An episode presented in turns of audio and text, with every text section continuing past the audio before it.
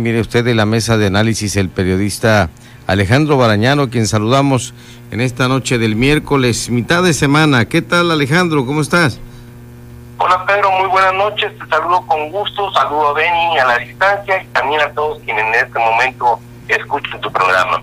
Qué amable, gracias.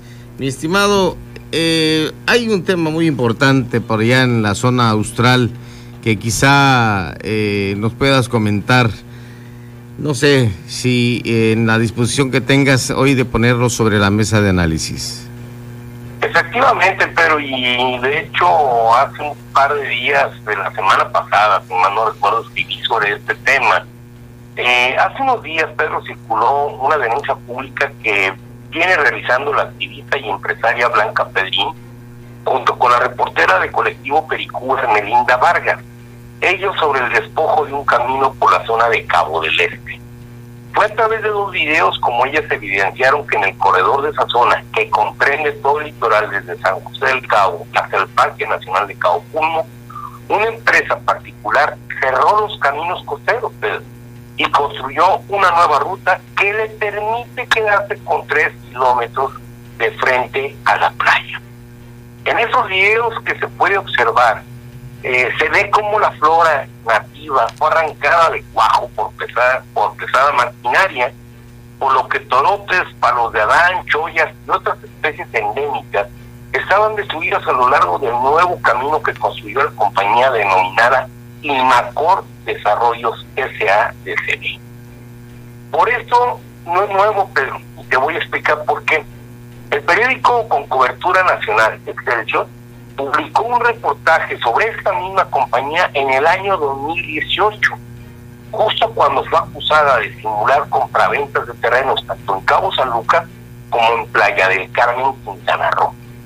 Para extender el asunto, y de acuerdo con expertos en temas inmobiliarios, se sabe que los bancos españoles Banquía y CaixaBank han simulado compraventas de terrenos en playas de los Cabos defraudando más de 150 millones de dólares en impuestos federales y poco más de 6 millones de dólares al municipio.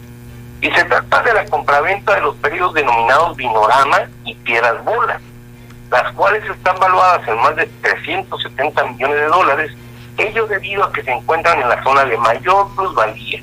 Esto de acuerdo al área de catastro del municipio de Los Cabos.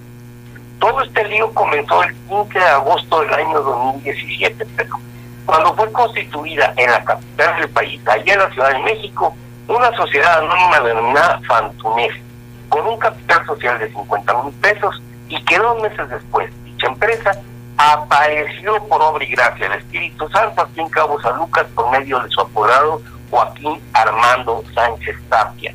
Ello para adquirir el periodo turístico Pinoramas en un precio de 10 millones de dólares, el cual se encuentra en la zona de mayor plusvalía de San José del Cabo. Lo raro es que quienes saben realmente estos asuntos tienen raíces, señalan que el valor de esos predios es mucho mayor debido a que están en la playa, por lo que tienen un precio de al menos 20 veces más a lo pagado.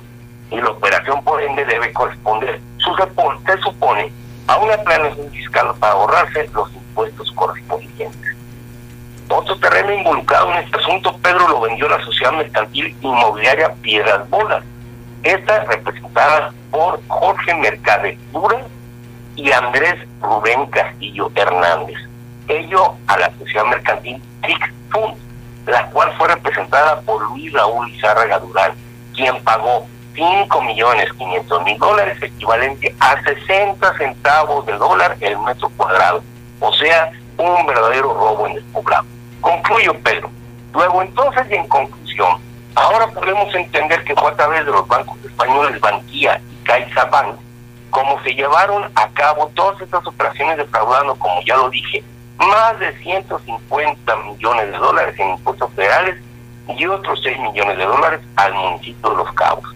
Y curiosamente, Pedro, nadie, absolutamente nadie, ha dicho nada al respecto. Como tú lo dices, lo dejo sobre la mesa y a ver quién nos puede responder. Caray, son temas muy delicados y muy fuertes, estimado Alejandro. Así es, así es, un daño al patrimonio del pueblo cabeño y obviamente a las arcas municipales del municipio de Los Cabos. Bueno, esto vamos a ver en los próximos días y de acuerdo con la lucha de las activistas sociales también, eh, hasta dónde llegan, ¿no? Eh, eh, en el caso principal de, de quien mencionas en este apartado, por supuesto, a la señora Pedrín. Así es, a la activista y empresaria Blanca Pedrín y también a la colega Hermelinda Vargas, que son las que han estado denunciando el despojo de un camino por la zona de Cabo del Este.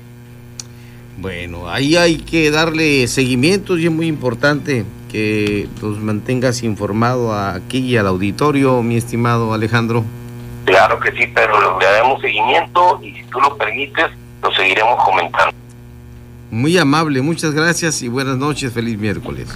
Buenas noches a todos, que descansen.